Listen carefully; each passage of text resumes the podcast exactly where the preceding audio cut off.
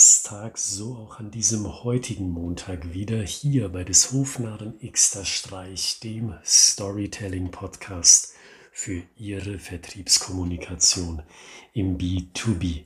Und heute möchte ich an das Thema vom Freitag anschließen, das den Skeptikern dieser Methode gewidmet gewesen ist, den berechtigten Skeptikern, wie ich dazu fügen will. Und der Tipp war gewesen in dieser Episode vom Freitag, Sie müssen ja nicht picobello fertig eine Story für sich haben, sondern nur diesen einen ersten Satz, der in einem Satz zusammenfasst, kurz und knackig, was machen Sie denn eigentlich?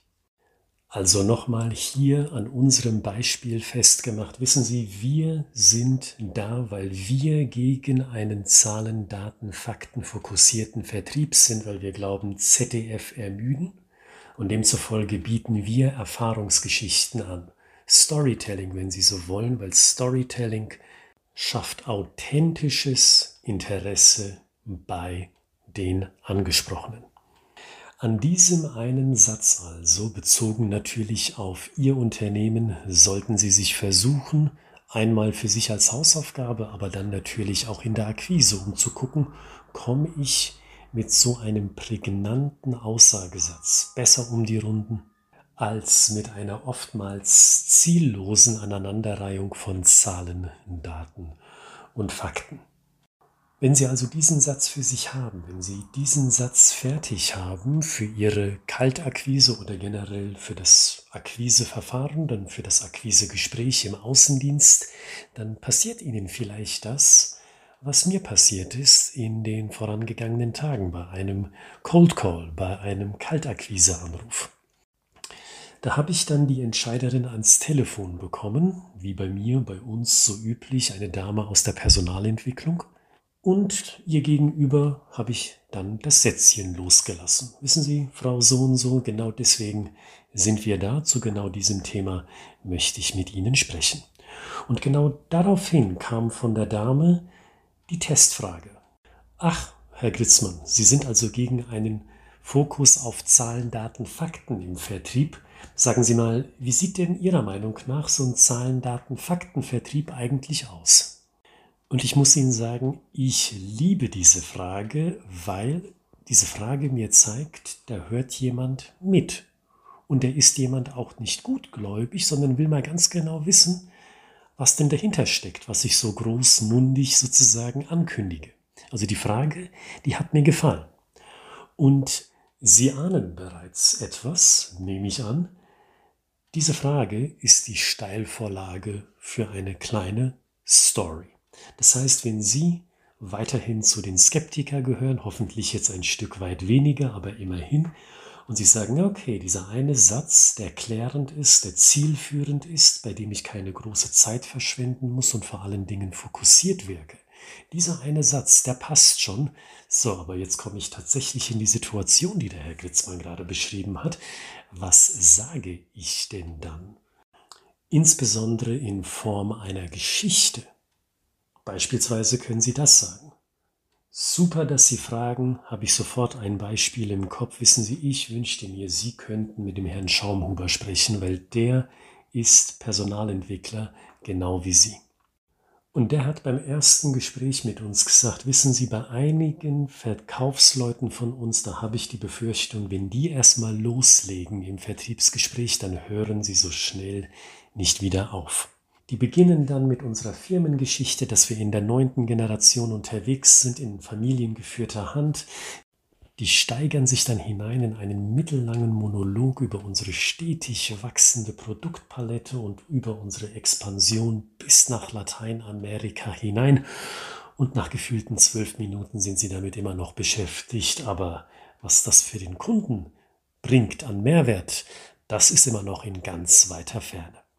Und wissen Sie, weil ich Sie am anderen Ende des Telefons schmunzeln höre, glaube ich, dass Sie ganz genau wissen, was dieser Zahlen, Daten, Fakten, tatsächlich in der Praxis ist. So könnten Sie doch einsteigen.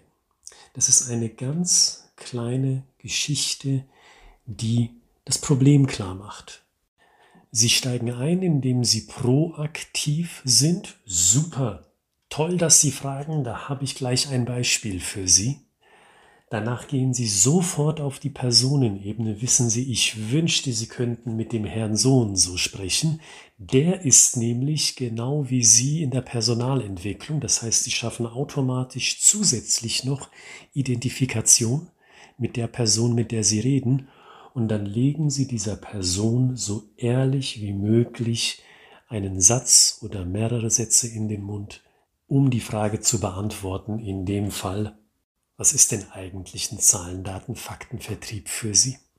Und ich bin mir sicher, wenn Sie da nur eine Minute drüber nachdenken, da werden Sie mir zustimmen, dass eine solche Mini-Story doch viel besser ist als so ein logisches Argument, das man gerne in dieser Situation macht. Nun ja, wissen Sie, der Bereich des B2B-Vertriebs ist seit jeher von Komplexität geprägt und Experten bestimmen diesen Diskurs. Sowas könnte man ja auch sagen. Und ich sage das jetzt bewusst ein bisschen sarkastisch, nicht um Leute zu beleidigen, um Gottes Willen, aber um zu zeigen, das ist doch schon ein Stück weit zum Schmunzeln. Das will doch kein Mensch so am Telefon hören.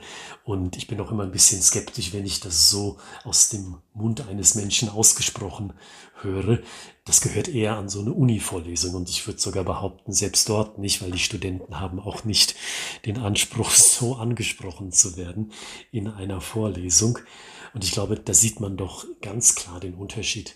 Anstelle, dass man sich auf so einen akademischen Diskurs einlässt, wo man sich wirklich darauf einlassen muss, der gewisserweise auch schwierig zu verstehen ist, weil man wirklich hohe Aufmerksamkeit dabei haben muss, machen Sie es doch einfach. Machen Sie es doch so, dass man es ganz einfach verstehen kann, in einem Plauderton rüberbringend, der aber noch professionell genug ist, dass Sie guten Gewissens sagen können, ja, das gehört in ein Vertriebsgespräch rein, damit kann ich sehr gut leben. Also überlegen Sie sich doch mal für heute die zweite Sache. Am Freitag haben Sie sich die erste Hausaufgabe gemacht. Heute machen Sie sich doch mal die zweite Hausaufgabe. Was sagen Sie denn auf so eine Testfrage? Wenn die Entscheiderin in dem Fall sagt, ja, das klingt ja ganz gut, aber was verstehen Sie denn unter dem Thema XYZ? Für uns war es Zahlen, Daten, Faktenvertrieb. Für Sie ist es natürlich etwas anderes, weil Sie in einer anderen Branche tätig sind. Aber überlegen Sie mal, was könnten Sie denn da als Geschichte da zur Antwort geben? Und damit wünsche ich Ihnen bereits einen guten weiteren Verlauf der Woche. Freitag ist wieder Podcast-Tag. Sie wissen, es ist immer der Montag und der Freitag, an dem eine Episode online geht. Und bis dahin wünsche ich Ihnen alles Gute Kommen Sie gut durch die Zeit und bleiben Sie gesund.